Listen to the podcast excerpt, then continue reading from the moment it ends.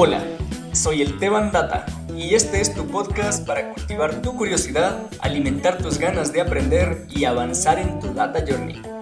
Acá entrevistamos a personas que están recorriendo su camino y quieren compartir con nosotros algo de su aprendizaje y experiencias en el mundo de la ciencia de datos.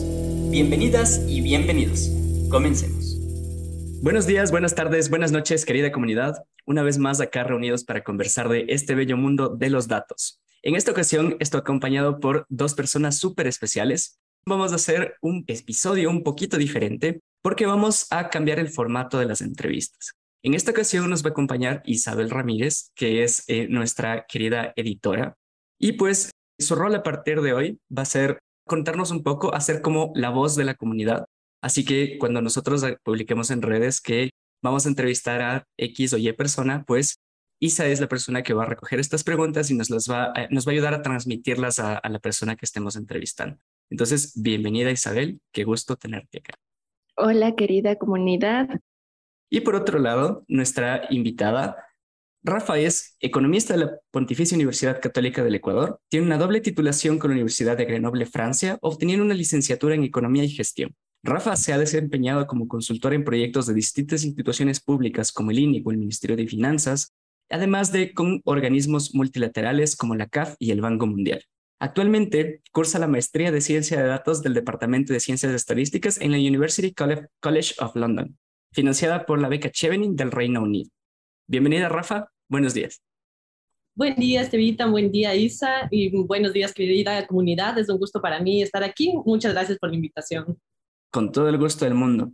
Qué interesante tu recorrido. Eh, nosotros compartimos el, el, nos conocemos por, eh, nos encontramos en una experiencia laboral en el pasado y pues eh, en, el transcurso del tiempo fui viendo cómo tu carrera empezó a explotar. Entonces empezaste a hacer, a colaborar con organismos multilaterales y después vi pues que ya estabas rumbo a Reino Unido para hacer tu máster en ciencia de datos. Entonces Empiézanos a contar un poquito de ti, cómo fue que elegiste la carrera, por qué empezaste a estudiar, eh, por qué empezaste economía y cómo fue esta transición hacia la ciencia de datos, por favor. Bueno, eh, en realidad inicié economía justamente por el hecho de que considero que es una profesión que tiene esa mezcla bastante interesante entre el análisis eh, matemático, entre un poco más de, de, de, estadística y a su vez este, esta parte social de, de, interpretación de cosas que tal vez no son tan exactas, pero que eh, también está relacionado tal vez con políticas. Entonces me parece que tenía un equilibrio bastante interesante que es con lo que yo me sentía identificada al momento eh, y lo que sucedió es que a lo largo de la carrera sí me incliné más por el lado eh, matemático, que podría ser eh, justamente el motivo, más bien que es el motivo por el que yo decidí eventualmente hacer mi eh, mención en econometría. Entonces, mientras estaba estudiando eh, economía en, en, la PUSE, teníamos la posibilidad del último año de la carrera hacer una mención. Bueno, decidí eh, inclinarme por econometría, que creo que en ese caso me permitió tener un poquito más de conocimiento estadístico, matemático y a la vez también desarrollé, empecé a desarrollar por primera vez mis habilidades de programación. En ese entonces empecé con Startup y bueno, esa fue como mi primera experiencia con la programación. Y creo que también, bueno, fue bastante inspirador conocer a, a los profesores que, que, que, nos guiaban, porque éramos un curso bastante chiquito, éramos un curso de seis chicas que, que, bueno, eso me pareció también una experiencia bastante motivadora en el sentido de que eh, se hizo como un think tank. Todos estábamos interesadas en aprender, conjuntamente nos apoyábamos, estábamos interesadas en hacer, en ver nuevos papers, analizar otras cosas, discutir metodologías. Y bueno, creo que así más o menos empezó mi eh, viaje inicial digamos, en la, en la, econometría. Y creo que un poquito más adelante empezó mi, mi, mi gusto más uh, hacia los datos. Entonces, eh, bueno, ahí como, como tú nos comentaste, Estevita, tuvimos el gusto de compartir en el INEC y yo creo que ese fue un, esa fue una experiencia que para mí fue indispensable en mi carrera porque en el INE conocí mucha gente eh, más inclinada hacia el desarrollo de metodologías, hacia las, las aplicaciones de estadísticas, la generación de indicadores. Y yo creo que todas las personas que trabajaban ahí al momento y con las que yo compartí, fueron una inspiración porque yo les veía trabajar algunos en ERE, otros en Stata, todos estaban realmente concentrados y yo creo que eh, eso sí me pareció un think tank en el sentido que todo el mundo se apoyaba entre sí y yo ahí recién entendí la importancia de los datos, cómo pueden ser manejados para mejorar la, toma de decisiones, cómo eran aplicados de muchos para diferentes proyectos, cómo esto ayudaba en cierta forma a impulsar el país. Y ahí fue que, claro, conversando con, todos ustedes en realidad, con, con Estevitan, con Alex, que, recuerdo que estuvo en uno de los anteriores episodios, con muchas personas que en realidad tuve, tuve la oportunidad de compartir espacio y yo creo que ese fue el elemento fundamental que me inculcó y que me impulsó a hacer, eh, a perseguir una, una carrera más hacia la ciencia de datos. Espectacular, Rafa. Isa, acá tal vez nos quieres comentar algo. Eh, ¿Te surge alguna duda, alguna pregunta? Sí, me gustaría saber cómo qué habilidades, a más de las técnicas, tales como mencionaste, la estadística, la matemática, para iniciar un data journey es necesario. Yo creo que eh, esa es una excelente pregunta y yo creo que una de las principales habilidades que tienen los científicos de datos es eh, la curiosidad y la persistencia. Y yo creo que la curiosidad justamente por el hecho de que la ciencia de datos no es algo que sea estático en el tiempo. No es que si ya sabes de eso, bueno, perfecto, ya lo sabes todo, sino es algo que como va cambiando en el tiempo, tenemos que seguirnos, eh, que seguir nuestro, nuestro proceso de aprendizaje constante entonces, esa curiosidad que decir, ok, perfecto, eh, ahora quiero aprender tal vez otro lenguaje de programación, ahora quiero aprender tal vez em, otras metodologías, etcétera. Eso es muy importante. Y un tema también súper importante, como les mencionaba, es la persistencia, porque creo que los, el, viaje en la ciencia de datos eh, puede ser bastante complejo, en el sentido de que presenta muchos retos. Entonces, eventualmente hay cosas que eh, sobre todo, por ejemplo, si es que uno está programando, tal vez no inicialmente hay algún error y uno no sepa cómo resolverlo. O a su vez, por ejemplo, hay una metodología y dices, bueno, tal vez inicialmente no entiendo cuál es el fundamento estadístico de, esta metodología. Entonces ahí yo creo que entra mucho esta, esta cuestión de persistencia, que es de decir, ok, tal vez ahorita eh, tengo esta dificultad, pero bueno, analizar las maneras de cómo solucionarla y, y, cómo llevar esa dificultad a que sea, a obtener los objetivos que uno después quiere. Espectacular, Rafa. A ver, yo quisiera recoger algunas de las cosas que has venido mencionando. Tú empiezas en el mundo de los datos haciendo una transición desde la, desde la economía, dando pasos pequeñitos, pero que de uno en uno se construyen, en, o sea, van construyendo tu carrera profesional. ¿no? Vas desde compartir, desde compartir conocimiento con tu, curso, en este caso, con, con tu e, equipo de, bueno, con tus compañeras de, curso, digamos, y pues a partir de ahí empiezas a, profundizar un poco en los datos a través de las experiencias laborales que decidiste vivir, que te tocó vivir. Por ejemplo, lo que nos cuentas en el INEC. Entonces, yo entiendo muy, muy de cerca este tema de que hay ocasiones en las que las eh, habilidades que vamos necesitando no son las que ya teníamos, ¿ya? Entonces, nos pasa, nos ha pasado que problemas en el código, problemas con la metodología, tal vez los resultados no son suficientemente robustos o tal vez no sabemos interpretar los resultados que vamos obteniendo. Por otro lado, las, las habilidades blandas que comentas que, que son necesarias, estoy totalmente de acuerdo. La curiosidad, la persistencia, la tolerancia, la frustración y el, o sea, la habilidad blanda ahí es como la solución de problemas, la resolución de problemas, que, o sea, que nos ayuda a entender un problema muy complejo en piezas más pequeñitas para poder atacar una a una y al final tener, si no solucionado por completo, pues una, una solución que nos permita seguir avanzando. Rafa, aquí la, la duda que a mí me surge es, si, si bien tú nos dices que tienes como un, un gusto por, por entender las cosas desde una perspectiva matemática, una perspectiva estadística. Cuéntanos un poquito más qué te hizo querer aprender sobre esta rama. ¿Cómo fue este acercamiento hacia la, estadística, hacia la, la, matemática, la programación? justamente ahí entra otra experiencia laboral, porque, bueno, como les comentaba, creo que sí, mi primera eh, experiencia laboral que, que, me hizo interesarme inicialmente por la ciencia de datos fue el INEC. Pero eh, después del INEC, bueno, ahí fue, fue bastante interesante porque también tuve la transición de Stata a, a ERE. Que, que, también fue una transición interesante. En el transcurso, obviamente, sí, sí, implicó un reto, pero ahí también me pareció increíble el hecho de, o sea, utilizar ERE que tenía diferentes maneras de hacer las cosas, tenía muchas más aplicaciones, entonces, bueno, ahí, ahí creo, bueno, y me acuerdo que yo muchas veces abría, abría los manuales de, de, los paquetes estadísticos y empezaba a revisar para, por, y, incluso muchas veces por curiosidad, o sea, ni siquiera por, por el hecho de que, ah, bueno, necesito solventar esto, sino porque decía, a ver, ah, qué interesante, existe esto, ah, también podría ser esto.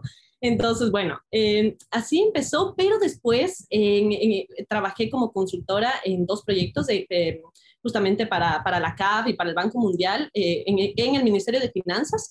Y yo creo que esa fue la pieza fundamental para saber que quería hacer una maestría en ciencia de datos, porque ahí eh, tuve la oportunidad, bueno, trabajé con muchas bases de datos y creo que, bueno, una de las experiencias que podría eh, eh, comentarles es que durante la emergencia sanitaria habían problemas para el pago de proveedores del Estado, justamente porque había esta limitada esta, esta, limitada liquidez fiscal.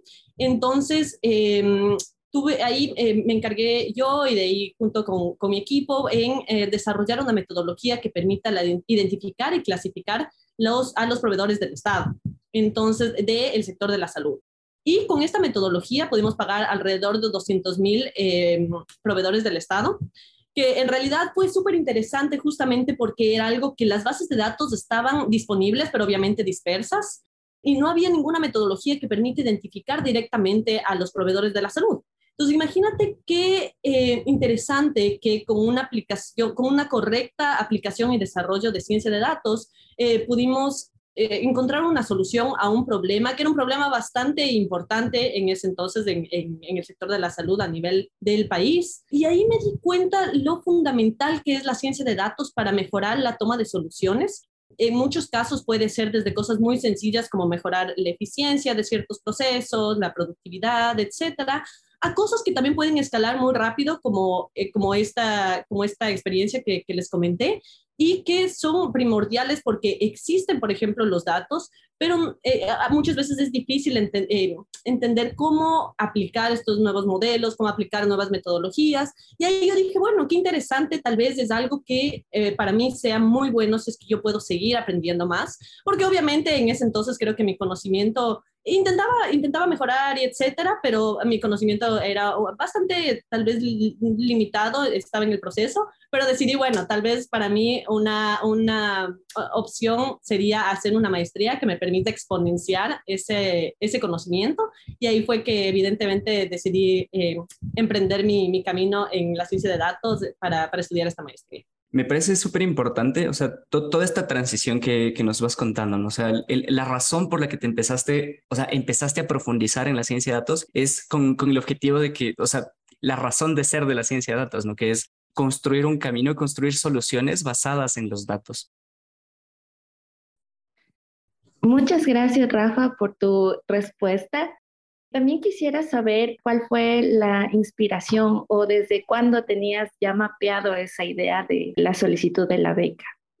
Bueno, creo que eso fue estudiar una, una, maestría era algo que ya lo tenía pensado desde hace algún tiempo, de justamente cuando ya estaba finalizando mis estudios de, en la católica, pero a la vez eh, creo que justamente quería tener una mayor claridad de en qué punto de, mi vida era apropiado hacer la maestría. Y justamente con las experiencias laborales, ahí fue que decidí efectivamente eh, que era momento de aprender eh, más de ciencia de datos. Ya en ese caso ya estaba totalmente segura que esa era la maestría que yo quería perseguir. Y claro, ahí justamente creo que es interesante decir eh, por qué decidí tal vez hacer una maestría en lugar de tal vez estudiar por mi cuenta, cosas que, que, que, incluso sí se podría, están al alcance de, de todos en, en, el Internet. Y yo creo que, bueno, ahí es interesante porque la ventaja de estudiar una maestría, la, la, tal vez la, la, principal, creería yo, es tener un orden en, en, la adquisición de conocimiento, porque eso es algo muy importante que, que creo que a todos nosotros nos ha sucedido, porque eh, si es que uno ingresa a el, el, Internet y busca ciertas cosas. Claro, hay un montón de temas que a veces es difícil entender por dónde comenzar o por dónde seguir el hilo. ¿no? Entonces uno empezaría tal vez por un curso, después se va por otro curso, pero siendo la ciencia de datos una, una, mm, una materia tan amplia, entonces creo que a veces es difícil mantener ese orden. Entonces esa, bueno, es una tal vez de las principales ventajas que ya te da el, hecho de, bueno, tener tal vez un esquema organizado de materias y de, eh, eh, por ejemplo, en orden eh, tal vez más cronológico, de acuerdo a, las, a, a, los terms. Creo que eso tal vez es importante porque, bueno, al menos tal vez por el hecho de que te quita un peso de encima de saber y ahora qué es, qué es lo apropiado de aprender después. Entonces, creo que esa sería una de las ventajas tal vez que representa estudiar una maestría.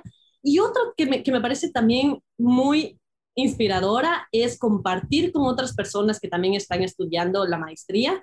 Y parte de eso es entender tal vez el background de, de estas personas. En, en, mi caso, bueno, yo me he encontrado con, con gente que ha hecho eh, matemática pura, estadística pura, eh, incluso física, mecánica. Entonces, es, es gente que tiene diferentes eh, profesiones, que ha estudiado inicialmente diferentes materias, pero que a la vez claro, tienen justamente este gusto por los datos, este gusto por el desarrollo de metodologías, por la aplicación de estas metodologías. Entonces, yo creo que eso simplemente es una cosa que tal vez depende de, las personas, pero yo me siento especialmente inspirada y motivada de ver cómo estas personas utilizan esta educación cómo también son las diferentes maneras eh, de aprender de estas personas, cuáles son los objetivos, porque simplemente el hecho de un rato tener la oportunidad de conversar con ellos, de compartir el espacio y entender cuáles son sus, objetivos futuros, qué es lo que ellos desean conseguir con, la maestría de ciencia de datos, me parece súper importante. El orden y la, la experiencia de compartir con otras personas son dos cosas indispensables que nos da la maestría, estudiar una maestría en ciencia de datos me parece súper valioso lo que nos dices porque eh, es totalmente cierto, ¿no? O sea, hace una reflexión propia sobre mi, propio proceso de aprendizaje. Me ha pasado varias veces, ¿no? Que lo, justo lo que mencionaste, hago un curso, hago una serie de cursos, digamos, adquiero una habilidad que no tenía, pero se, se puede perder un poco en vista de que tal vez no estoy utilizando las metodologías correctas para aprovechar, para sacar más provecho de estas nuevas habilidades, ¿no? Entonces, la estructura de una carrera o un conjunto de, nuevos conocimientos seguramente puede aportar muchísimo más que el, conocimiento aislado, digamos, ¿no? Entonces, eso conectado a que eh, puedes compartir con personas que están viviendo procesos similares, me parece increíblemente valioso. Chicas, acá me gustaría que hagamos una pequeña pausa y volvemos a seguir conversando de qué es un máster en ciencia de datos.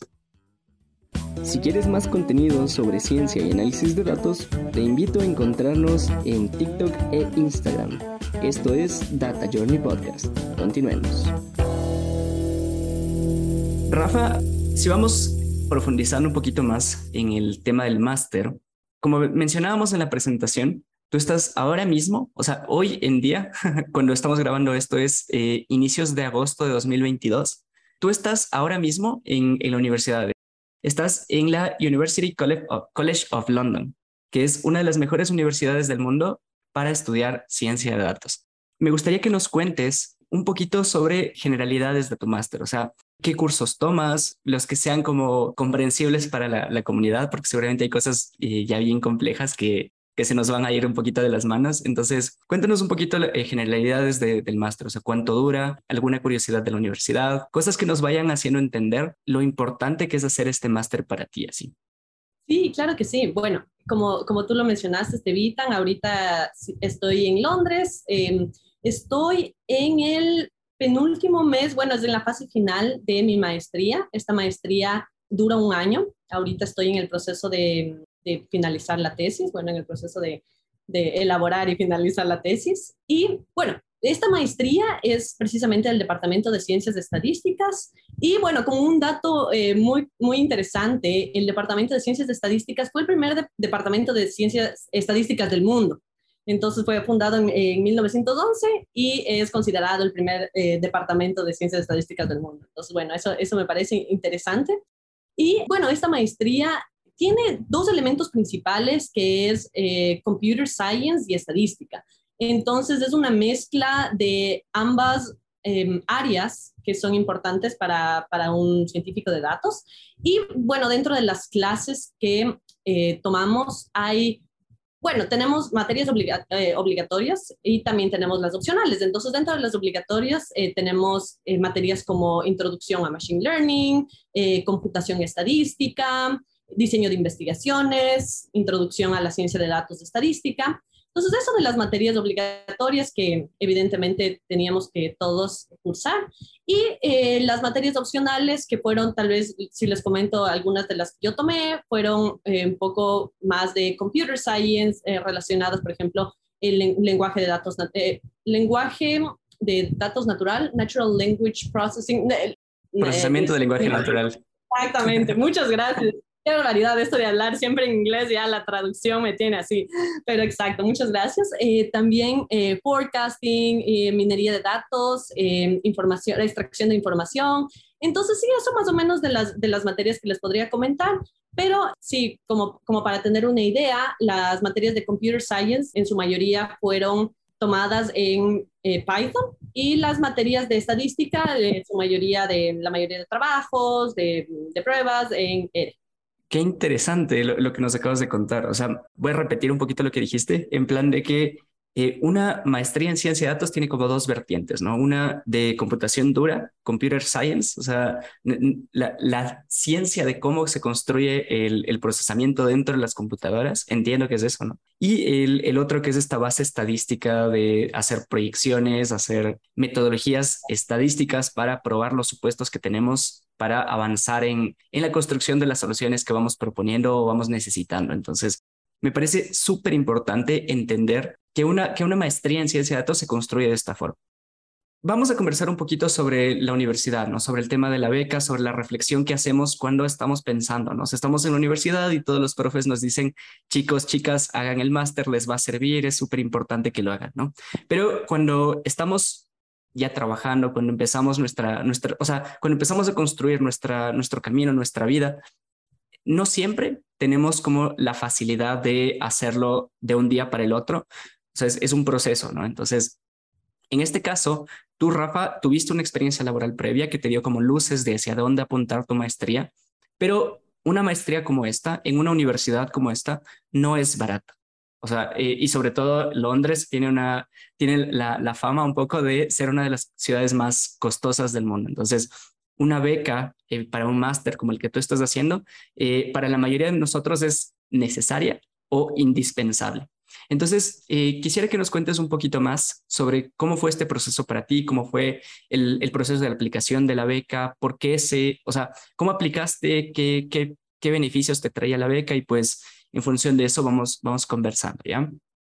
Bueno, yo creo que ahí mencionaste un, un tema súper interesante que es que tal vez estudiar una maestría no es, no es necesario, no es que tal vez por estudiar una maestría eh, podría ser mejor o, o, peor profesional. No, no, no, de ninguna manera. Y yo creo que es importante saber que eh, existen caminos distintos porque hay muchas ventajas, así como desventajas de hacer una maestría frente a tal vez hacer un aprendizaje más individual eh, y guiado por uno mismo.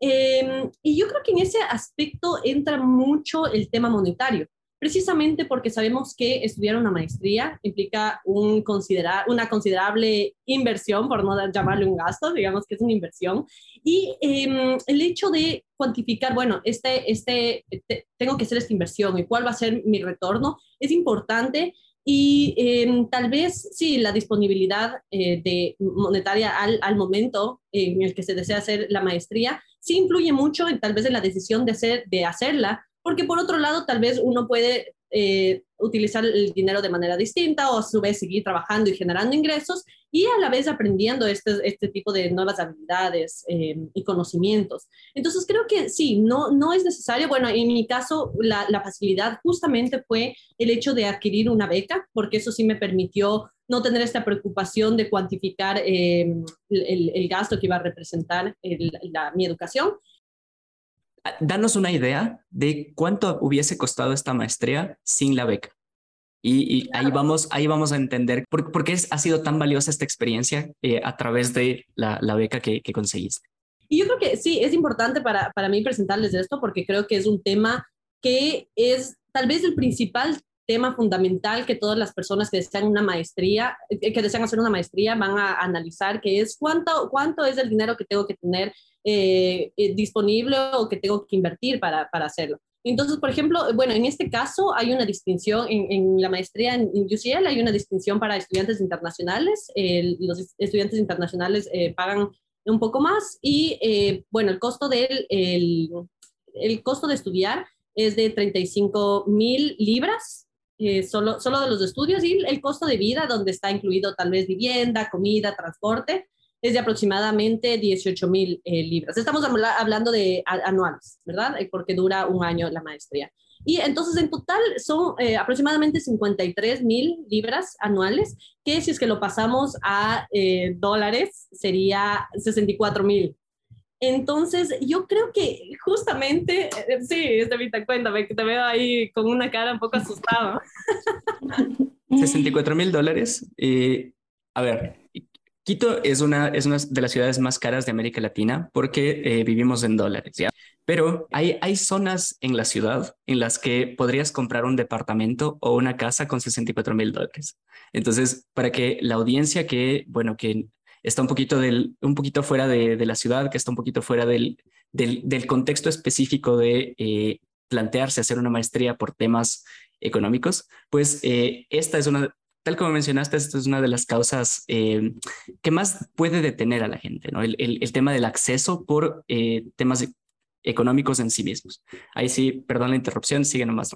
Sí, totalmente. No, yo creo que eso es algo muy importante tener en cuenta porque justamente, por ejemplo, a, a UCL van estudiantes de, de, muchas, de muchos países y creo que sí es importante entender que tal vez en el contexto económico de Ecuador, no es que el ingreso eh, de una actividad profesional normal permita tal vez ahorrar suficiente como para, eh, no sé, en dos años, por ejemplo, hacer una maestría, que tal vez comparativamente con otros países sí sea el caso. Entonces, sí, sí, creo que es interesante entender ese contexto y justamente por eso es importante, para mí, bueno, fue fundamental el hecho de acceder a esta beca y creo que eh, va a ser tal vez para muchas personas también importante el hecho de tener un apoyo eh, financiero, económico, alguna beca, alguna, algún fellowship, algún apoyo. Eh, y en mi caso fue la beca Chevening, que es una beca financiada por el Reino Unido. Em, y precisamente, bueno, en, mi, en el caso de Ecuador, eh, está, fueron, fuimos eh, seleccionados como becarios eh, cuatro personas eh, para diferentes áreas. Entonces, lo interesante de esta, de esta beca es que no, es, no te limita a que sea alguna profesión específica, eh, alguna maestría específica, sino la, a la vez tú puedes escoger el, el programa, tú puedes presentar lo, el programa que, que, te gusta. Bueno, en realidad presentas tres programas, eh, tres maestrías, y eh, explicas el, el, por qué, bueno, es un poco de explicar, porque inicial, la fase inicial es, es tre, cuatro ensayos, en, las que, en los que eh, para hacerlo en, en términos resumidos, un, eh, tú explicas cuál ha sido tu experiencia pasada en términos académicos, laborales, cuáles son, qué es lo que al momento deseas estudiar y por qué eso te va a permitir eh, cumplir con ciertos objetivos, con ciertas metas, proyectos en el, en el futuro. Entonces, bueno, este, eh, así se maneja la, la, la, beca. Fue una beca, eh, perdón, es una beca que eh, en realidad en la que están consideradas los dos procesos, porque el primero es el de presentar cuatro ensayos y el segundo, una vez que pasa, se pasa la fase inicial, eh, pasas también a la fase de entrevistas en las que tienes la oportunidad de desarrollar un poco más eh, las ideas, te hacen preguntas, te hacen un, un seguimiento eh, que le permite entender a los entrevistadores, porque bueno, los entrevistadores son, son eh, representantes del Reino Unido en Ecuador y también en el Reino Unido. Y eh, justamente, bueno, la idea es que uno pueda presentar con mayor claridad por qué eh, desea estudiar esta maestría. Entonces, eso es lo que les puedo comentar.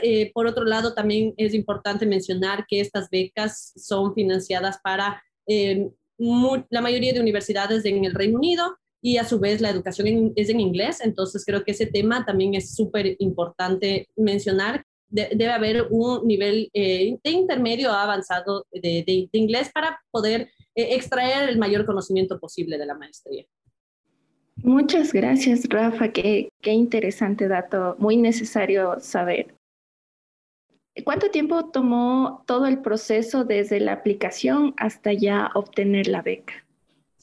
Bueno, eso, eso sí, tengo que eh, admitir que es un proceso bastante largo. Bueno, al menos yo lo sentí bastante largo porque justamente uno tiene ya las ganas de saber eh, si es que ha recibido la beca o, cuál fue el resultado. Pero em, bueno, yo apliqué aproximadamente en, me parece que en septiembre del año 2020 y en el, y más o menos en eh, junio del 2021 ya recibí la confirmación de que había recibido la, beca. Entonces, aproximadamente sí, sí nueve meses y eh, bueno, eso incluyó la, primera fase, que era la, de los ensayos, y de ahí la, fase de la entrevista, y, a, partir de la entrevista igual hay un tiempo en el que me imagino que hacen también nuevamente la revisión de los candidatos, y etcétera, y hasta que finalmente eh, se recibe la confirmación. Ya, muchas gracias, Rafa. Eh, para ti, ¿cómo fue esa experiencia al, al, momento de aplicar? Fue bastante, no sé, te, ¿cómo te sentiste cuando ya aplicaste y asimismo cuando ya la ganaste? ¿Cómo, cómo fue tu, tu experiencia con respecto a eso? Sí, esa es una excelente pregunta porque yo creo que siempre es un reto, ¿no? Te, te hace salir totalmente de la zona de confort y no solo por el proceso por, en el que uno tiene que hacer, por ejemplo, los ensayos, sino también por lo que implica que es un proceso de introspección, porque justamente el hecho de aplicar te hace cuestionarte muchas cosas, de decir y, y, asegurarte que todo tiene un hilo, porque a veces, no sé, tal vez en, en el apuro de la vida no, no, no estamos al 100% conscientes de cómo todo ha ido fluyendo de una manera ordenada. Entonces, eh, creo que eh, ese, justamente ese hecho de cuestionarse las cosas, de decir, oh, eh, ¿cómo es que todo, digamos, mis experiencias académicas, mis experiencias laborales me, me, han llevado a esto? Y también cuestionarse en el futuro qué es lo que se desea hacer. Entonces, creo que sí es, es, es un reto personal y también justamente creo que una, una parte muy importante es la incertidumbre que hay ahí que a veces como personas, porque muchas personas me han dicho, eh, hemos estado conversando y me dicen, no, pero es que yo tengo miedo de tal vez no, no ser aceptado en tales universidades o tal vez no recibir la beca. Y yo creo que sí, es totalmente comprensible. Todos tenemos miedo de que al momento tal vez, sí, puede ser que no salga la beca, puede ser que no salga tal vez la maestría en la universidad que esperábamos, pero eso también es un proceso interesante y el, proceso es muy bueno y también entender que, que muchas veces eh, es mejor intentar. Entonces, si es, que, si es que yo podría recomendarles a las, a las personas que nos están escuchando, es que intenten y a la final lo peor que uno va a, recibir es una carta que diga, bueno, ha sido, usted no ha sido aceptado que comparativamente con lo mejor que puede suceder, es decir, sí, usted fue aceptado y va a poder eh, hacerlo, va a poder estudiar eh, su maestría. Entonces sí, yo creo que sí es, es un proceso bastante con, lleno de emociones, lleno de emociones de seguro todas las personas que nos están escuchando. Me imagino que si es que están en este proceso eh, es complicado, es complicado, pero de seguro es muy gratificante y creo que es, es sí lo recomendaría. Qué eh, emocionante que suena. Yo, me imagino que el, el, día que recibiste la noticia fue como que explosión mental, así como que al fin se logró. creo, que, creo, que, fue, fue un proceso bastante interesante porque cada vez que yo recibía también alguna em, confirmación de la universidad, eh, ya sea, por ejemplo, algún, algún, algún rechazo o alguna aceptación, también era, era no sé, súper fuerte, ¿no? Porque, porque te pones a pensar y de ahí justamente dices, y, y yo creo que también el hecho de que en, ese caso tenía algunas decisiones que tomar, porque sí, tenía, justamente ya me salió la beca, me salió la universidad, pero por ejemplo también estaba decidiendo entre universidades.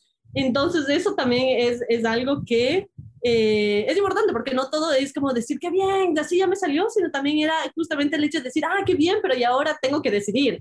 Pero sí, evidentemente es un proceso súper, súper, eh, súper... Em, emocionante puede ser la palabra emocionante y que te saca de la zona de confort. Sí, y realmente lo volvería a hacer porque es una ruleta rusa de emociones, pero, pero bellísimo, la verdad. Qué chévere, Rafa, qué chévere, qué, qué impresionante eh, camino. La verdad es que me, me, me, siento motivado a empezar a aplicar a este tipo de programas. ¿No? Y a todas las, las, personas que nos escuchan, si es que están pensando en hacerlo, por favor, háganlo sin dudar. Igual de manera, quería comunicarles que en caso de que necesiten apoyo, tengan alguna inquietud, por favor, igual no duden en, en comunicarse conmigo. Siempre disponible. Muchísimas gracias, Rafa. Rafa, eh, a mí me quedan como algunas dudas, en plan, eh, dudas un poquito más orientadas hacia lo profesional. O sea, yo sé que una maestría en una universidad top, que como, la que como la que tú estás cursando ahora mismo, más allá de los retos eh, para llegar allá, o sea, para llegar a acceder al programa, que, que realmente, o por, por, lo que entiendo, es un proceso bien complicado, una vez estando ahí, los retos no se acaban. O sea, la maestría en sí misma tiene su nivel de complejidad bien alto. Entonces, ¿qué cosas eh, han sido para ti como estos, estos stoppers, estos puntos de donde dices, yo hasta aquí, o sea, ya no quiero, ya estoy, estoy harta? ¿Y en qué momentos dices, mira, ok, estaba alterada, estaba estresada, solo tenía un examen y eh, sí puedo, o sea, sí puedo, sí voy a seguir avanzando, sí voy a seguir estudiando. O sea, ¿qué cosas han sido los retos más grandes con los que te has topado durante el máster? Sí, e, e, excelente, porque en realidad que, claro, en sí la maestría es todo un reto, ¿no? Y yo creo que precisamente por el hecho, bueno, a mí me pareció un, reto el hecho de que tal vez eh, habiendo estudiado economía y econometría, tal vez no tenía tantos fundamentos matemáticos y estadísticos como muchas de las personas que estaban estudiando esta, eh, eh, eh, este máster. Entonces, claro, y, es interesante conocer eso porque según yo, digamos, desde mi perspectiva, tal vez este, esta educación cuantitativa sí estaba bastante, bastante bien, bastante estructurada, pero claro, comparativamente con, con, personas que estudiaron todos los cuatro años de su vida cosas cuantitativas, álgebra, cálculo, estadística, etcétera, tal vez eh, el nivel no es el mismo. Entonces yo creo que uno de los principales retos fue entender eso y, e intentar eh, igualarme con el conocimiento. Y, justamente es esos dos procesos, porque es el proceso de intentar igualarse en el conocimiento de em, estas materias que tal vez no, no las tenía tan, con tanta, eh, tan tanto detalle, y también aprender todo lo nuevo de la maestría. Entonces, era eh, unificar estas dos cosas y lo hacía eh, exponencial tal vez al, al reto. Em, pero a la vez, eh, sí, entonces creo que eso, eso fue uno de los principales retos. Y pero, pero, y ahí me di cuenta de una cosa, que también es importante saber eso, que a veces uno se siente en desventaja cuando en realidad no lo está. Entonces yo en algún punto me, me, preguntaba, porque yo decía, no, es que las personas tal vez ya han, ya, ya, han sabido Python por mucho tiempo, es que, es que tal vez como, bueno, como estudiaron computer science, entonces ya saben mucho más. Y eh, eh, con, con, el tiempo, justamente conversando con, con, con, mis compañeros y tal vez ya, ya con el tiempo de, de decir, ok, ya, perfecto, vamos a, a tomar, vamos a ir viendo cómo van las cosas, ahí me di cuenta que todos estamos en el mismo proceso. Entonces, a veces es uno mismo que se pone, que, que, es duro con sí mismo, justamente porque, porque no, es que, no es que todos ya nacemos sabiendo, no es que hay gente que ya sabe un montón. Bueno, sí, hay, hay personas que tal vez sí saben mucho más, pero a la vez las cosas nuevas es algo que uno va aprendiendo y uno no puede sentirse mal por el hecho de tal vez no saber algo, sino tal vez es algo de aprender.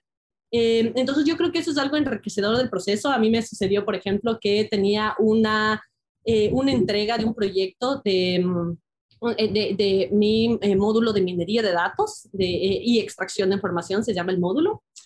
Y, y, precisamente, bueno, eso fue uno de los mayores retos porque era un proyecto que teníamos un mes para hacerlo, pero era un proyecto que era en Python, teníamos que usar una base de datos increíble, teníamos lo que, lo que significaba que teníamos que encontrar la manera de manejarlo, entonces eh, teníamos que aprender estructura de, los datos, teníamos que utilizar eh, Google Colab, eh, tuve que aprender cómo aplicar modelos de Machine Learning en diferentes librerías como Keras, PyTorch, TensorFlow. Entonces creo que eso inicialmente fue súper abrumador, y fue tal vez uno de los principales retos, pero con, una vez que, bueno, fui eh, haciendo, digamos, yo lo, yo lo decía, ok, tranquilidad, un día a la vez. Y eso creo que es súper importante porque uno trabaja el día, se asegura que hizo lo mejor y al día siguiente continúa y eso hace que en vez de pensar, ah, no, es que me falta tanto, bueno, tal vez vaya avanzando.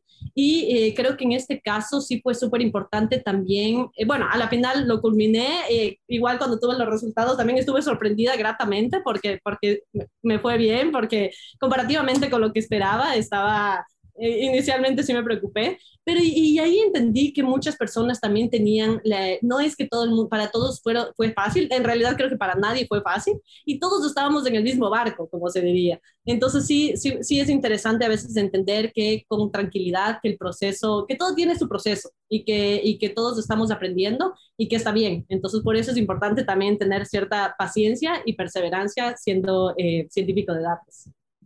Espectacular, Rafa espectacular. O sea, son varias cosas las que nos mencionas. O sea, tienes retos como personales, como introspectivos, en plan de, mira, eh, hay, algo que se llama el, síndrome del impostor, que es como, o sea, ¿por qué estoy aquí? ¿Por qué estoy haciendo esto? ¿Por qué yo?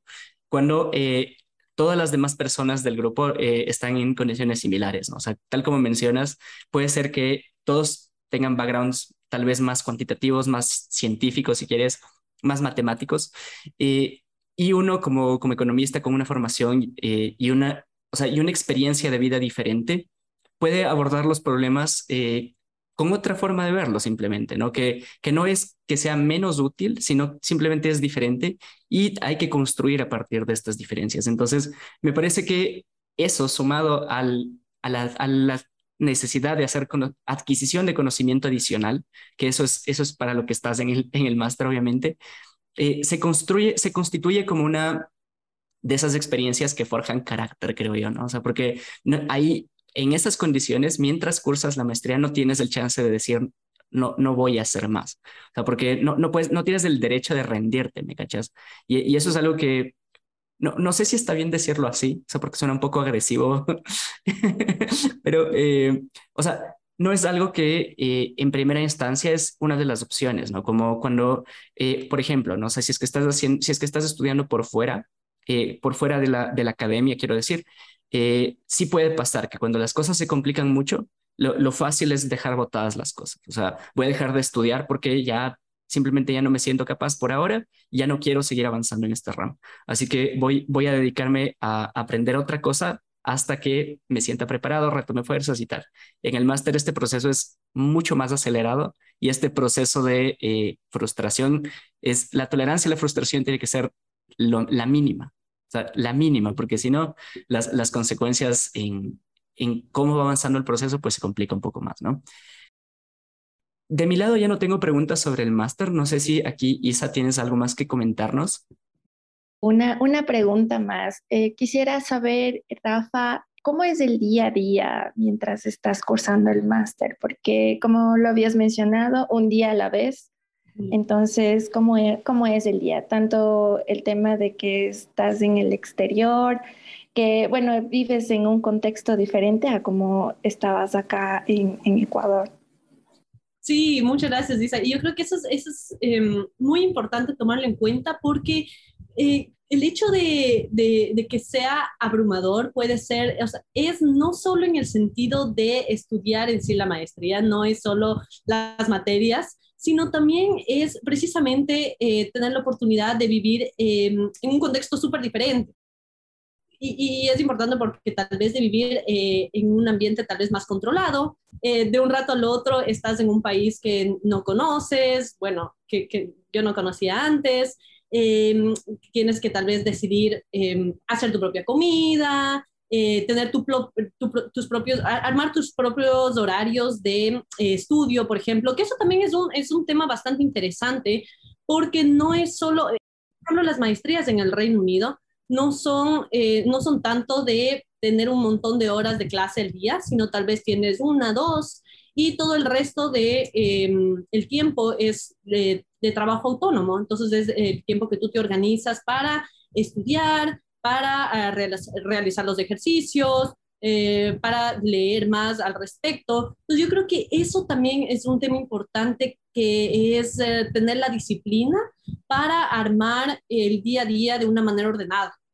Cumplir con todas las tareas que uno tiene, eh, es importante tal vez, em, bueno, en mi caso yo podría decir que eh, ir a la universidad, preparar la comida, tener como un, un, un, relativo orden y esquema, porque justamente el hecho de eh, inicialmente tal vez no saber, por, ejemplo, dónde uno va a hacer las compras de la comida, donde eh, a qué rato uno tal vez se va a encontrar espacio para estudiar tal materia. Entonces, eso son cosas que tal vez a la final complican un poco la, la, vida y creo que el hecho de tener cierto orden y cierto esquema en el día a día sí es importante. Entonces, creo que, bueno, en mi caso la mayor parte del día me, me, me encuentro en la universidad, pero eso por decisión propia, porque creo que también podría hacerlo tal vez desde mi, desde mi habitación, pero creo que sí es importante vivir la experiencia de salir a la universidad, de estar en la librería, de incluso compartir con otras personas que están también estudiando, y ahí yo creo que es donde uno encuentra la motivación para decir, ah, sí, bueno, tengo, tengo, voy a seguir estudiando muchas horas más, ¿no? Y ya me cansé, pero bueno, todos los demás también están estudiando, yo también sigo. Entonces, creo que sí es, es un poquito de, ver esa estructura y cómo, eh, cómo te funciona. A cada uno me imagino que le funciona distinto, eh, pero sí, más o menos creería que esa es, esa es la estructura que yo intento tener en, en mi vida. Espectacular, Rafa. Muchísimas gracias por compartir esto. La verdad es que sí, sí es una pregunta súper importante y a mí se me estaba pasando por completo que o sea, la experiencia de vida mientras eh, estás eh, cursando el máster, pues también cambia por completo, ¿no? Acá, Rafa, eh, me gustaría hacerte una pregunta un poquito más en, en perspectiva, o sea, como de aquí a futuro. Después del máster, ¿qué te gustaría hacer? ¿Qué perspectiva laboral tienes tú? bueno, yo creo que inicialmente sí quisiera tener un un trabajo inicial de, de, como científica de datos, justamente por el hecho de que en experiencias pasadas he desempeñado roles que no han sido tan de, ciencia de datos. Entonces, en este caso sí me gustaría que sea algo muchísimo más cuantitativo, justamente para, para poder aplicar todo el conocimiento, toda la teoría que ya apliqué, bueno, en las aulas. Y entiendo que eso va a ser muy distinto a, lo, a la práctica, ¿no? A ya aplicar todo, todo eso. Entonces, sí me gustaría tal vez tener ese, esa primera experiencia inicial de decir, ah, bueno, en, la realidad tal vez se maneja más esto, entender mm, cuáles son las metodologías más utilizadas, como tal vez enfrentar esos nuevos retos que el hecho de aplicar, em, de, utilizar casos prácticos y de la vida real te permite obtener. Y creo que, bueno, eso como, como una, una primera fase inicial, pero, pero yo creo que eventualmente yo sí quisiera tener mi propia consultora o startup. Y ahí yo creo que eso, eh, bueno, yo creo que ahí es súper interesante porque lo que me gustaría hacer, a mí me, yo soy una apasionada número uno del deporte y me encantaría poder mezclar estas dos pasiones que es el deporte y la ciencia de datos. Entonces, sí, es, es, es una, es una idea que, bueno, ya, ya le he ido pensando, creo que al momento eh, tengo que seguir trabajando en, en, esta, en esta idea para, para, para que sea eh, eventualmente aplicable.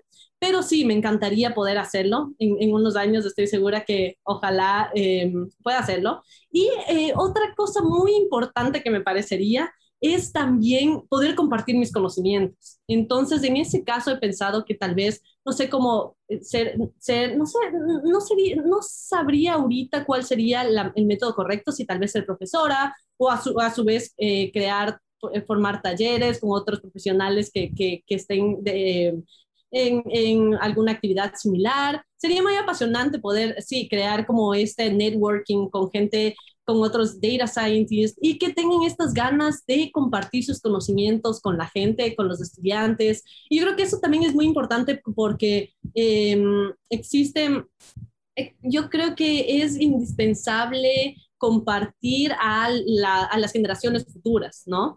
Entonces, tal vez es incluso como nuestra responsabilidad el hecho de decir, sí, bueno, tengo cierta formación, tengo cierta experiencia laboral, ¿cómo ahora voy a retribuir eh, con, con, la sociedad? Y creo que una de las mejores maneras de hacerlo es con el, el, compartir conocimiento. Y por eso precisamente, sí, también les quisiera felicitar a Estevita igual Lisa, porque es hacer este tipo de espacios a mí me parece totalmente indispensable por uno porque es inspirador para la gente que, que escuchamos, escuchamos porque yo también cuando necesito inspiración y realmente me parece importante para compartir este tipo de conocimientos. Entonces sí, me parece e-, excelente, felicitaciones.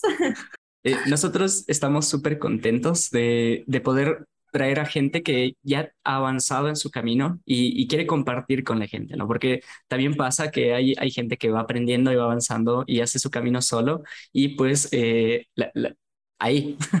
Pero eh, qué gusto poder eh, tener a gente como tú que sí le, le, interesa como llegar y compartir y darnos consejos y abrirnos un poco la mente en línea de los caminos que podríamos seguir para construir un camino en ciencia de datos. Rafa, muchísimas gracias por, tus comentarios, por tu experiencia, por tu conocimiento. Eh, acá me gustaría que hagamos una pequeña pausa y volvemos a conversar de quién es Rafaela Bastidas, porque no es solamente la científica de datos, la estudiante de maestría, sino hay una persona que está detrás y pues vamos a volver y conversar de, de Rafa. Aprendemos sobre hombros de gigantes. Si quieres más contenido sobre ciencia y análisis de datos, te invito a encontrarnos en TikTok e Instagram. Esto es Data Journey Podcast. Continuemos. Muchísimas gracias, eh, Rafa, Isa, por este, eh, este espacio. Creo que estamos construyendo, estamos construyendo un hilo narrativo súper interesante sobre la experiencia de una maestría en ciencia de datos.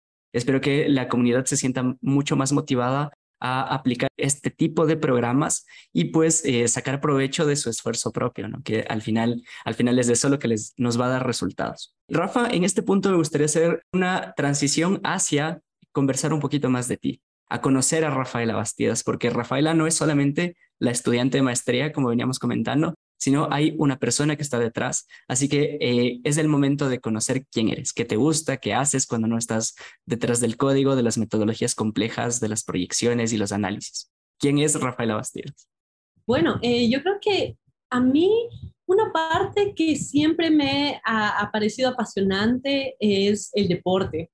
Entonces, eso es algo que desde que tenía 13 años, bueno, yo empecé a, jugar voleibol y, eh, bueno, fui parte de la selección del colegio, posteriormente de, la universidad, de la PUSE, y también fui eh, seleccionada de Pichincha. Entonces, creo que sí, eso, eso es algo que ha sido parte de mí por muchos años. Eh, siento que el deporte es la manera perfecta para mí de, de, a veces desconectarme del mundo y poder conectarme más con con mí misma sí, a veces con, con, toda la, no sé, tal vez podría ser el estrés laboral, las preocupaciones y etcétera. Siento que el deporte es el espacio que uno necesita para, para reencontrarse. Entonces, bueno, eso, eso es lo que les podría comentar. Y, y una vez que, que eh, bueno, ya finalicé tal vez esa etapa de, de voleibol, también me dediqué un poco más al montañismo. Entonces, bueno, he hecho eh, algunas cumbres, eh, por ejemplo, dentro de ellas el Limisa Norte, el Imbabura, eh, también tuve, creo que el, el, volcán más alto que, que, he tenido la oportunidad de alcanzar ha sido el Cotopaxi. Entonces, bueno, espero que no quede en eso porque sí me gustaría seguir escalando montañas. Creo que es algo que em, sí, también es importante porque siento que las montañas, también es, escalar montañas es un proceso de eh, introspección y de encontrar ciertas metáforas, metáforas en la vida. Y yo creo que ahí es importante porque tiene mucho que ver con ser científico de datos, en el sentido de que muchas veces, por ejemplo, el camino puede ser súper difícil. Por ejemplo, cuando uno está escalando una montaña, estás cansado, ya te duelen las piernas, ya dices que bestia, falta un montón para llegar a la cumbre, ¿no? Y nos olvidamos del el proceso que el proceso es lo que, solo decir, ah, no, mira, pero estoy subiendo, estoy, estoy en este contexto que está súper bien. Y yo creo que lo mismo se aplica para cuando uno está, eh, cuando uno está aprendiendo em, ciencia de datos o cuando uno está aplicando la ciencia de datos. Porque a veces el proceso puede ser súper fuerte y estresante, y a la vez eh, es súper gratificante cuando uno llega y eh, dice, bueno, sí disfruté, y es importante porque es importante disfrutar el proceso. A eso me refiero, porque el hecho de que, por ejemplo, finalizaste con éxito, bueno, la aplicación de tal metodología, sí, excelente, eso dura, eso es súper corto comparativamente con todo el tiempo que le dedicaste a, eh, desarrollar tal vez esta metodología, a aplicar. Y lo mismo en las montañas. El tiempo que nosotros pasamos escalando la montaña es la mayoría del tiempo comparativamente cuando uno llega a la cumbre, se toma la foto y baja, ¿no?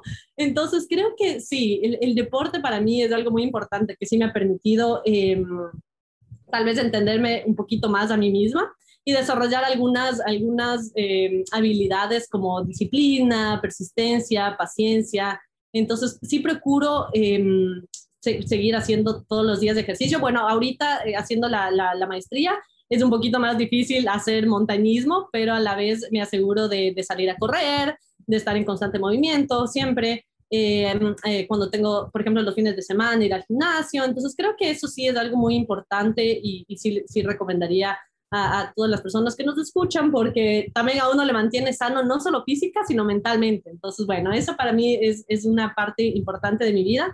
Y otra parte muy importante también es la gente porque yo encuentro inspiración en, en, conversar con las personas, sean amigos, sean personas que recién conozco, incluso, ah, también sobre todo, sobre todo, sí, totalmente la familia.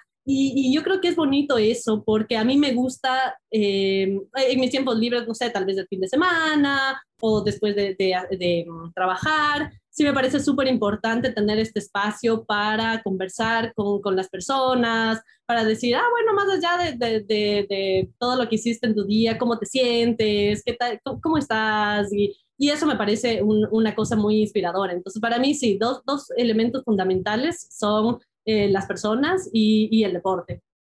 Vaya, Rafa, vaya. Eh, qué, importante estas dos cosas que nos mencionas. Me encanta la reflexión que haces en términos de que el, el montañismo puede aproximarse un poco a cómo eh, uno es en relación a la ciencia de datos, ¿no? O sea, totalmente de acuerdo que el, el tiempo que, que te toma a ti como científico de datos, como investigador, desarrollar la metodología, aplicar la metodología, puede ser una o dos líneas de, código, pero todo el proceso de limpieza y extracción de datos es bastante más complejo. O sea, a ver, no necesariamente más complejo, pero sí es más largo en tiempo, que es, lo que nos absorbe más. Y al final, el, el placer, el, el, sí, el placer, la, la relación positiva que uno tiene con los resultados del modelo, de la metodología que aplicó, son cortitas, ¿no? O sea, son, son, son gratificantes, pero son cortitas en duración. Entonces, sumado eso al, a lo que mencionas de conectar con la gente, me parece súper valioso. Yo también soy de las personas que eh, se inspira con las, con las personas que tienen alrededor. Y es importante sentir inspiración porque pasa algo que cuando tú ya vas aprendiendo de X o Y cosa, tal vez ya no te sientes como muy motivado a seguir. Entonces es importante de que las personas que tienes alrededor aporten a la persona que tú quieres ser en, el tiempo, ¿no? Entonces, eh, eso puedes hacerlo con colegas, pero no, no todo en la vida es trabajo. Entonces, por eso el, tipo de persona que quieres ser es importante conectar esto con amigos, con familia, las, las relaciones significativas que tenemos con la gente alrededor, ¿no? Me parece muy interesante todo lo que menciona Rafa.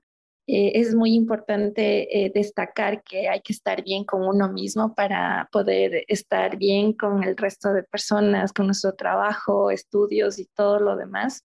Entonces, el tema de conectar, de desconectarse más bien con las redes sociales, el teléfono por un momento, también es muy pertinente no sé si es que solo en ciencia de datos, sino en todas las disciplinas que, que, que, existen. Entonces es un punto muy valioso y un consejo muy, muy grande, Rafa. Muchas gracias. Excelente. Vamos cerrando un poquito el espacio. Vamos a conversar, Rafa. Cuatro preguntas concretas, ¿ya? ¿Volverías a estudiar ciencia de datos, sí o no, y por qué? Sí, indudablemente. Yo creo que la ciencia de datos y lo que me gusta de eso es que es un reto constante. O sea, nunca uno puede quedarse, si es que está en ciencia de datos, es indudable que no te puedes quedar en la zona de confort. Y eso em, a la final sí me parece inspirador porque es algo que, que te permite seguir aprendiendo, seguir constantemente en esa necesidad de, de, decir, bueno, esto no sé, voy, voy a tener que, que, leer más, que investigar más al respecto. Y sí, yo creo que esa es la emoción que necesito en mi vida. Entonces, indudablemente la ciencia de datos me fascina y creo que es algo que volvería a estudiar. Perfecto. Y me gusta mucho tu respuesta porque ninguna rosa viene sin espinas. Entonces, ¿qué no te gusta de la ciencia de datos? Sí, bueno, yo creo que, a ver, hay dos cosas principalmente que, que, tal vez, bueno, diría, eh, no, no, no me agrada tanto, que es que a veces podemos confundir la ciencia de datos con programación. Y es, es, es, importante entender la distinción porque muchas veces por la facilidad que tenemos hoy en día de tal vez aplicar cierto paquete, eso significa que en una línea nosotros podemos decir, ah, sí, vamos a aplicar una metodología em, estadística y matemática, en, eh, podemos reducirla a una línea. Y es peligroso justamente en el sentido que si es que no entendemos mm, mm, eh, cuál es si es que no entendemos, por ejemplo, si es que es la metodología apropiada para, para lo que nosotros queremos lograr, si es que eh, eh, coincide, si es que es apropiado para los datos que nosotros tenemos, si es que no hacemos un análisis previo de lo que estamos haciendo, puede ser peligroso porque podríamos hacer cosas que no son las ideales. Entonces, yo creo que ahí es importante por eso tener este conocimiento eh, un poquito más eh, cuantitativo de, entender qué está haciendo cierto modelo, cierto, cierto algoritmo, y no solo aplicarlo porque eh, se vio en un tutorial que aplicando tal librería, eso te permite tener un resultado, que igual, de igual manera no se sabe cuál es la interpretación. Entonces creo que sí, a mí, a mí me parece que eso es, es una, cuestión que habría que tomar en cuenta, que es eh, tener, que es importante no solo hacer, e, e, escribir el código, sino también tener un entendimiento mayor de lo que se está haciendo. Entonces yo creería que eso es, es una cuestión importante. Y otra cosa también importante es que eh, existe la posibilidad de que haya un sesgo de confirmación.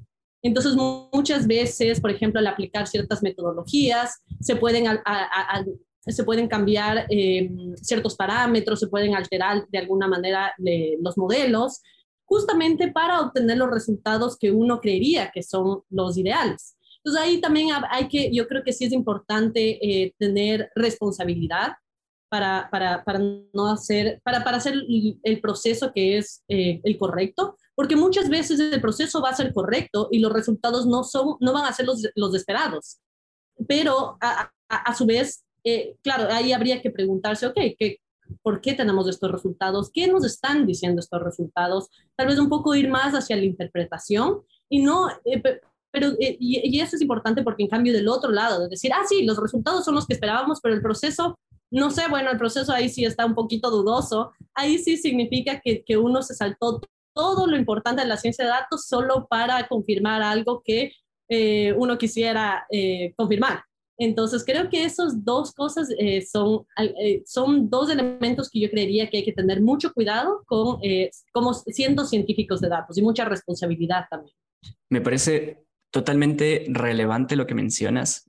cuando, a ver, una cosa que pasa y en, este tipo de roles tan técnicos es que eh, tú, tú cuentas, ¿no? O sea, tú, haces una historia sobre lo que, lo que hiciste. O sea, tratas de explicarle a la, gente, a la, audiencia que tengas, que pueden ser a tu equipo, a los, a los demás equipos de, la organización en la que estés, y a, y a, tus líderes de a, tus líderes de equipo, a, las personas a quienes les reportas tus resultados, pues eh, todo esto que hiciste, ¿no? Entonces, eh, es verdad que hay ocasiones en las que la, empresa o la organización en general tiene como un objetivo y eh, existe este sesgo de confirmación en el que, mira, nosotros queremos hacer esto, queremos hacer X para llegar allí y eh, estos resultados que tú tienes nos ayudan a soportar esta hipótesis. Entonces, el tema ahí es que si nuestros procesos, nuestros resultados son, eh, o sea, están soportados de una forma errónea, y tal vez no fuimos lo suficientemente responsables o no nos dimos cuenta que sería como la, peor de las eh, situaciones, eh, podemos llevar a conclusiones equivocadas algo que eh, se hizo por tener las mejores intenciones.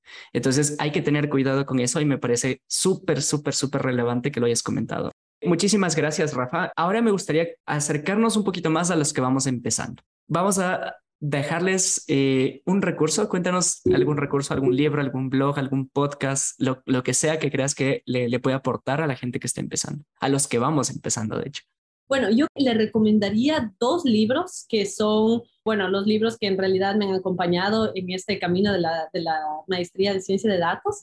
Y el primero es, eh, se llama Estadísticas Matemáticas y Análisis de Datos de John Rice. Entonces, eso es muy bueno para entender los fundamentos de la estadística y entender un poco más eh, su aplicación. Y a su vez, eh, los elementos del aprendizaje estadístico de Hasty, Tipshiani y Friedman. Bueno, espero que, que, la pronunciación sea algo similar, pero, pero sí, el caso es que esos dos libros me parece que son muy importantes y, y, creo que, bueno, han sido, han sido indispensables a lo largo de, de mi maestría porque justamente en muchos casos he tenido que revisar ciertos, ciertas eh, definiciones, eh, entender más a detalle algunas, algunos temas más matemáticos y estadísticos. Entonces, creo que esos dos libros sí los recomendaría. De ahí, eh, también hay unas certificaciones que a mí me parece súper interesante, que bueno, al momento no he tenido eh, la oportunidad de hacerlo, pero estoy segura que en el, que en el futuro lo quisiera hacer, que es, eh, hay una certificación de ciencia de datos de, Google, que es eh, más orientada hacia ingeniería de datos. Hay otra certificación de Amazon uh, de Big Data. Y hay una certificación directamente de TensorFlow de, en Python, que justamente es un poco para, para entender más a profundidad cómo funcionan los algoritmos de Machine Learning y también eh, cómo aplicarlos justamente mediante eh, esta librería eh, TensorFlow. Entonces yo creo que esas, esas certificaciones, bueno, era algo que tal vez desde, desde mi perspectiva yo, yo las, las tenía, las tengo, bueno, ahí identificadas porque creo que es algo que sí quisiera hacerlo en el futuro. Y, y de ahí, por otro lado, yo sí recomiendo que para que para hacer algunas aplicaciones de metodologías específicas, eh, utilizar GitHub. Y, me parece muy bonito porque es algo donde uno puede, es un espacio donde podemos compartir diferentes metodologías em, y diferentes maneras de eh, aplicar ciertas, ciertos modelos, eh, ciertos algoritmos. Entonces, el hecho de también poder compartir, tener un espacio abierto de, de compartir código, me parece que, que también es, es, indispensable. Entonces, eso lo recomendaría. Y como, una, como lecturas interesantes de lo que uno dice, no sé, ahorita estoy esperando el transporte y quiero leer algo divertido, yo diría eh, Medium. Porque en Medium, eh, bueno, el único inconveniente es que ya, es, eh, creo que hay una suscripción, porque tienes, tienes ciertos artículos limitados, ¿no? Entonces de ahí creo que hay que suscribirse y etcétera. Pero a la final, bueno, me parece súper interesante porque son unas lecturas súper amigables eh, y, y, que uno, sí, yo lo recomendaría, bueno, yo lo leo cuando estoy ahí un poco en mi tiempo libre y digo, ah, vamos a ver alguna, algún artículo que a la final son, son eh, de aplicaciones de, de, ciencia de datos, tal vez de por qué utilizar cierto paquete estadístico en lugar de otro, o cómo mejorar tal proceso de, de limpieza de datos. Entonces, sí, yo creo que esa, esa sería la recomendación y en general, sí, eso, esas serían las lecturas que yo, que yo recomendaría. Muchísimas gracias, Rafa. Una cosa importante que mencionaste antes y, rescato ahora es, eh, nosotros en ciencia de datos no podemos dejar de aprender nunca. Y este ejemplo de las certificaciones es, clarísimo. O sea, eh, una estudiante de maestría nos está diciendo que ella misma eh, quiere hacer una certificación en ingeniería de datos de Big Data para Amazon y este tema de TensorFlow, ¿no? me parece totalmente valioso. Y finalmente lo que destacas de GitHub. GitHub es, para quien no conozca, es un sistema de control de versiones en el que además de eh, controlar, o sea, en lugar de tener archivo final 1, 2, 3 y final, final, final, este sí, vamos a tener como un espacio en el que finalmente eh, podemos hacer track, o sea, podemos traquear cuál ha sido nuestro progreso eh, para un proyecto en específico. Y este resultado del, o sea, este resultado final del proyecto que hagamos puede estar alojado en GitHub y, al final eh, construir comunidad alrededor de eh, compartir código, pues eh, más bien al revés, ¿no? O sea, a través del, compartir código es que podemos construir una comunidad que aprende de las experiencias de, de otras personas. Y bueno, súper valioso. Y finalmente, perdón, Medium, hace no mucho escuchaba un podcast que decía, cuando tú creces profesionalmente, lo que haces es leer Medium, es comprar una suscripción en Medium. Buenísimo. Una cosa que me estaba olvidando, y yo creo que para las personas que están empezando, yo sí creo que es importante eh, compartir con ustedes una frase que es em, algo que sí, en, un punto de, de, de, este proceso eh, lo reflexioné y que es que un científico de datos no se define por cuánto sabe, sino por su habilidad y motivación para aprender. Y, precisamente yo creo que es importante eh, entender eso porque no es al momento, ah, cuánto conocimiento de todo es el que tienes, sino qué tan flexible, cuál va a ser tu flexibilidad y tu capacidad de absorción del conocimiento, porque eventualmente como científicos de datos vamos a tener que, que, seguir nuestro proceso de aprendizaje y yo creo que eso es lo que en realidad nos va a definir como científicos de datos este proceso en el que nosotros adquiramos el conocimiento. Espectacular frase, Rafa, me encantó. Un científico de datos no se define por lo que sabe, sino por su curiosidad para seguir aprendiendo. Vamos ahí, querida comunidad, un paso a la vez, un día a la vez, un concepto, un, concepto, un paquete a la vez. Y pues eh, así hacemos un camino en ciencia de datos, así avanzamos en nuestro Data Journey. Rafa, eh, simplemente para cerrar el espacio, déjanos un mensaje a las personas que vamos empezando. Sí, eh, yo creo que es, eh, para a mí lo, lo, que me parece lo más importante es disfrutar el proceso, por más complicado que a veces sea, porque a veces eh, los retos van a estar ahí, no van a faltar. Y yo creo que justamente esa es la analogía que, que, que yo hacía eh, previamente con las montañas. Entonces, es disfrutar el proceso y en ese, en ese punto sí les recomiendo que eh, tengan disciplina para organizar las horas de estudio, por ejemplo, decir, bueno, de tal a tal hora a mí me funciona, eh, para dedicar a aprender eh, cierta metodología o tal vez voy a seguir esta certificación que lo voy a hacer a lo largo del día. Entonces yo creo que tal vez tam también es importante tener una, eh, una claridad de cómo uno va a manejar el tiempo y cómo uno desea seguir absorbiendo este conocimiento pero principalmente eh, sí, disfrutando el proceso y siendo persistente porque, porque a veces puede ser eh, bastante complejo y eh, es, es, bonito, es bonito también disfrutar todo, todos los retos, todas las dificultades que, que, asoman. Yo creo que eso también es parte de lo que nos gusta en cierta forma los científicos de datos, un poco el sufrimiento. eso nos motiva de alguna manera. Entonces sí, nos, nos vamos acostumbrando y yo creo que, que sí, sería eso y, y, seguir leyendo y constante aprendizaje. Muchísimas gracias, Rafa. Isa, ¿tienes algo más por comentar, por decirle a Rafa?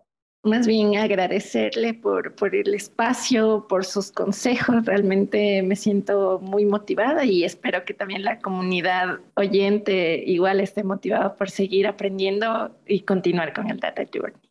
Rafa, desde, desde este espacio te agradecemos, te extendemos un agradecimiento gigantesco por compartir tu tiempo, tu experiencia, tu forma de ver las cosas, que eh, la verdad, co como dice Isa, es súper motivador para seguir avanzando en la construcción de un, de, un, de un camino en ciencia de datos.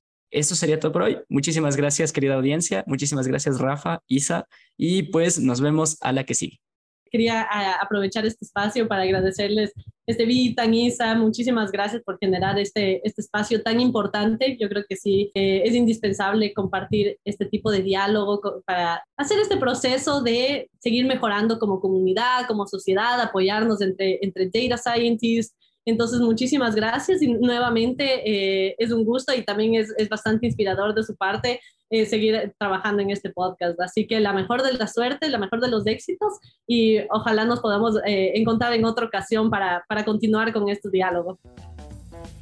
Muchas gracias por llegar hasta el final de este episodio. Compártelo en redes para seguir construyendo una comunidad que toma decisiones informadas. Encuéntranos en redes como arroba el Data y nuestra super editora como arroba Arte. Esperamos motivarte a seguir avanzando en tu Data Journey. Esto ha sido un episodio más del Data Journey Podcast. Muchas gracias.